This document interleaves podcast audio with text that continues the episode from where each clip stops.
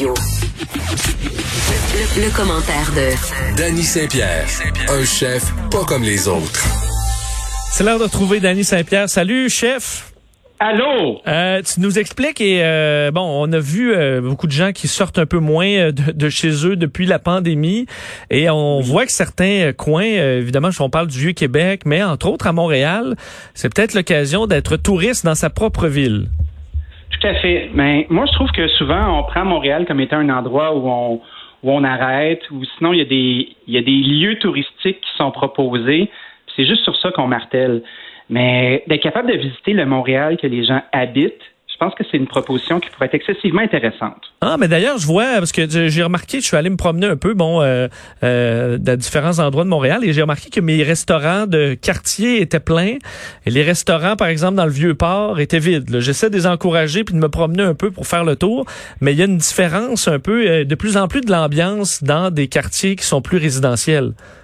Ben, c'est là que tu vois que, que Montréal, c'est pas un gros bloc monolithique. Montréal, c'est plusieurs petits quartiers qui sont interconnectés puis ont tous leur identité. C'est comme des petits villages. Moi, quand je suis dans mon quartier, moi j'habite le Myland, qui est la partie ouest du plateau. Euh, je fais mes courses à pied, je me balade, j'ai le temps de voir les commerces, j'ai mon petit café, j'ai mon boulanger, j'ai tout ce qui se passe comme dans un petit village, mais je fais ça chez nous. Puis je trouve ça bien le fun. Je trouve que souvent, on voit Montréal comme étant quelque chose de gros, de froid, d'impersonnel, puis on fait souvent les frais de ça. On parle souvent de Montréal comme un lieu qui est inaccessible, qui est compliqué, qui a de la construction, qui a de la difficulté à parker. Puis là, tu vois, quand les touristes internationaux arrêtent de venir ici, ben, le reste du Québec, on dirait qu'il est conditionné à pas venir faire un tour. Ben, tu as tout, à fait, tout à fait raison. Ben, ma famille, euh, dans la région de Québec, entre autres, ou ailleurs, quand je leur dis, ben, venez me voir à Montréal, ah ben là, mais non, mais écoute, le trafic, puis après ça, c'est le bordel, les travaux. Mais je vois, mais moi, je fais Montréal-Québec à toutes les semaines. ça se fait très bien. Je fais ça en dehors des heures de pointe. Même ces temps-ci, les heures de pointe sont plutôt tranquilles. Euh, sont, euh, c'est un, monstre, Montréal, que qu'on peut apprivoiser. Surtout que là, on voit la Gaspésie disait, venez plus nous voir, c'est le bordel, c'est plein. Faire euh, faire un tour à Montréal, alors que les cas, on s'entend, euh, c'est assez tranquille, euh, même à Montréal présentement, c'est assez sous contrôle. On n'a pas à, se à avoir peur de visiter la métropole. Ben oui, puis tu sais, c'est facile de faire du Montréal bashing, puis je trouve ça plate parce que moi, j'adore mon Québec au complet. Puis malgré le fait que je sois un Montréalais maintenant, j'ai habité dans les cantons de l'Est pendant une dizaine d'années, j'ai grandi à Couronne Nord. Dans chaque région du Québec, il y a quelque chose de le fun. Puis après ça, quand on arrive à Montréal, c'est comme si c'était quelque chose de compliqué. Pourtant, on va à New York, on va à Londres, on va à Paris, on fait le tour du monde pour aller visiter des mégapoles. Puis quand il s'agit d'aller chez nous, ben, la plupart du monde n'a jamais été au MAC, au Musée des Beaux-Arts. Euh, on n'a pas, pas pris le temps de faire le tour de notre belle architecture. Puis surtout d'essayer d'aborder notre vie de quartier. Fait que c'est ce que j'ai envie de, de, mettre en lumière aujourd'hui. Ben vas-y entre autres parce que si on peut quand même découvrir le, on peut pas voyager dans le monde, mais reste qu'à Montréal c'est une belle ville pour euh, découvrir le monde en saveur dans des restaurants extraordinaires qui euh, qui viennent de, dont, les origines viennent de partout. Tout à fait. Puis tu vois, il y a une expérience qui se fait en ce moment sur l'avenue du Mont-Royal. C'est fabuleux. Moi, euh, l'avenue du Mont-Royal, elle est vraiment au centre de ce cher plateau Mont-Royal, celui qu'on aime haïr, là, mais la plupart du monde qui chiale contre le plateau ont probablement jamais mis les pieds sur le plateau. Fait que je vous inviterai à dropper votre garde, sourire avec votre cœur, puis venir faire un petit tour sur cette belle avenue piétonnière qui commence au Journal de Montréal, à la rue Iberville, qui se rend dans l'ouest jusqu'au parc du Mont-Royal. Puis, quand tu te promènes, là, c'est drôle, moi j'ai été très, très, très souvent, euh, il y a une quinzaine d'années à Playa del Carmen, où il y a la cinquième avenue, où tout le monde se promène à pied, puis il y a des petits restaurants, il y a des boutiques, il y a des endroits pour flâner, pour prendre un verre, il y a du mobilier urbain pour être capable d'avoir du fun, puis pas nécessairement être en train de consommer, mais juste relaxer. Puis à mesure que tu vois la journée évoluer, de jour c'est un petit peu plus d'affaires, puis les gens font leurs courses, puis de soir tout le monde se met beau, puis prennent des marches, puis font ah on va-tu manger là, on va-tu prendre un verre là, puis c'est vraiment trippant. Fait que des fois, quand on est prêt à rester ici, ben on peut émuler certains comportements plus exotiques puisqu'on est en été, puis d'avoir du plaisir dans notre ville, puis d'aller à la rencontre de nos, euh, de nos quartiers. Les grands marchés, euh, là, on arrive quand même, les, récoltes vont être de plus en plus abondantes. Là, on arrive dans la grande période tranquillement, pas vite, dans les prochaines semaines. Euh, oui. Ça peut être quand même une visite super intéressante parce que ce qu'on a dans des villages où on va avoir cet accès avec les agriculteurs, ben là, on peut l'avoir même en ville. Tout à fait. Moi, je suis un grand, grand partisan du marché, marché Jean Talon.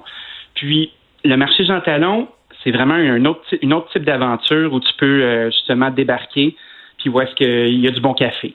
Où est-ce que tu es capable de manger quelque chose de le fun? Parce qu'il y a des petits kiosques qui sont établis. Euh, il y a une très, très belle shop de ramen d'ailleurs. On peut manger des huîtres fraîches. On peut aller à la découverte de fromages, de saucissons, de vins qui sont locaux, de, de commerçants qui sont en place, puis qui ont envie de vous faire découvrir.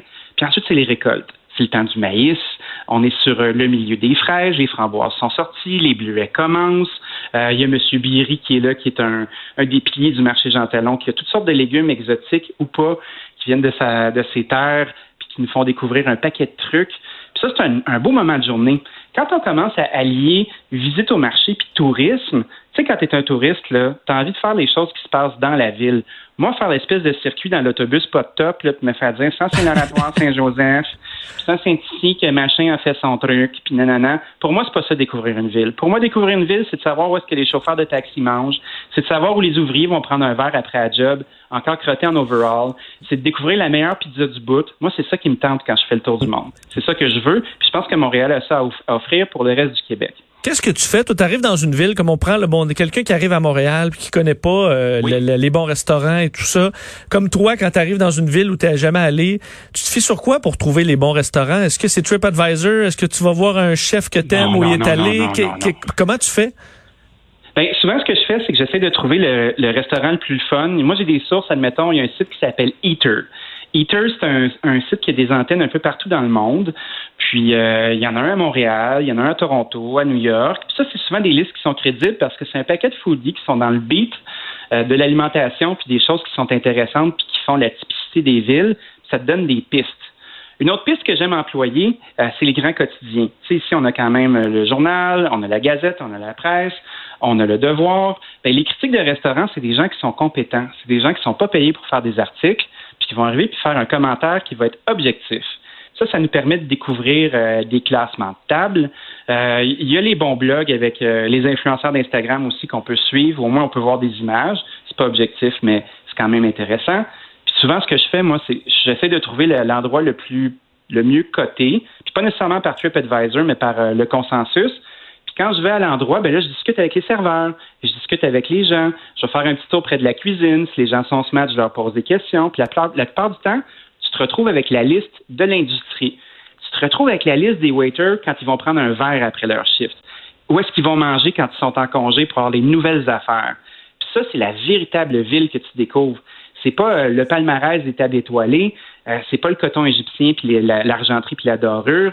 Il y a quelque chose d'un peu rough. Puis Montréal, on est très très bon là-dedans avec ça, pour faire la fête, pour bien la faire, puis avoir de la qualité à table le chichi pompon qui nous tape toutes ses nerfs. C'est vrai que demander à quelqu'un dans le domaine de la restauration, c'est rare qu'ils se trompent. Puis ils vont vous éviter tout attrape touriste parce qu'ils iront pas euh, eux manger euh, là les endroits trop chers non plus. Donc les endroits un petit peu plus fly, ben, pas flyés, mais où tu vas avoir des belles découvertes. si tu demandes à un bon serveur ou à un bon cuisinier ou au chef, tu risques pas de te tromper trop trop. Oh ouais, puis tu sais, quand tu veux connecter avec du monde de restaurant, là, c'est pas difficile. D'un, t'es poli, t'es gentil. Euh, laisser un pourboire qui décent, mais bien avant ça, dans la relation, là, c'est de d'être courtois, d'être à l'écoute. Quand le serveur arrive à table, tu l'écoutes, tu le regardes, tu lui demandes son nom, tu te présentes. Tu sais, tu passes une soirée dans un beau resto, là, tu as du plaisir. Envoyer une petite tournée de bière en cuisine à la fin si tu as vraiment eu du bon service, c'est le fun parce qu'après ça, tu te fais annoncer dans des places. Puis, mettons, euh, tu fais comme Ah, c'est, euh, c'est Jacques qui m'a dit de venir vous voir, il travaille à telle place. Puis là, ben, là, il y a un écosystème de découverte qui s'ouvre. Puis là, c'est comme ça que tu découvres une ville. Ben, honnêtement, je pense que. Je pense qu'on reçoit beaucoup plus de cadeaux gratuits en étant gentil qu'en faisant des scénettes, là. Euh, dans des restaurants, je pense que tu as reçu plus de bouchées en étant gentil que l'inverse. Ben moi, que dans, dans, ça a toujours été dans mes restos, il y a personne qui parle mal à mon staff. Quand les gens sont impolis, moi, je leur propose de partir. Je prends la facture, puis je dis, OK, ça marche pas. Bon, vous n'êtes pas heureux. Bon, on peut pas vous satisfaire. Ben, je suis désolé, mais ça, on continuera pas ça. Là. On vous endurera pas malheureux. Là. Nous, on, vit dans la bonne humeur. C'est important, surtout en ce moment.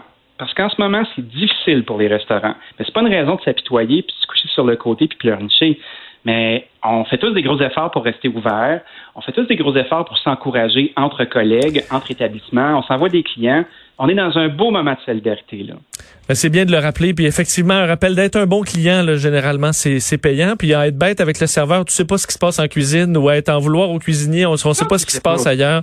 Euh, c'est, il faut, faut être patient. Puis généralement, on est récompensé. Danny, c'est toujours un plaisir. On se reparle la semaine prochaine.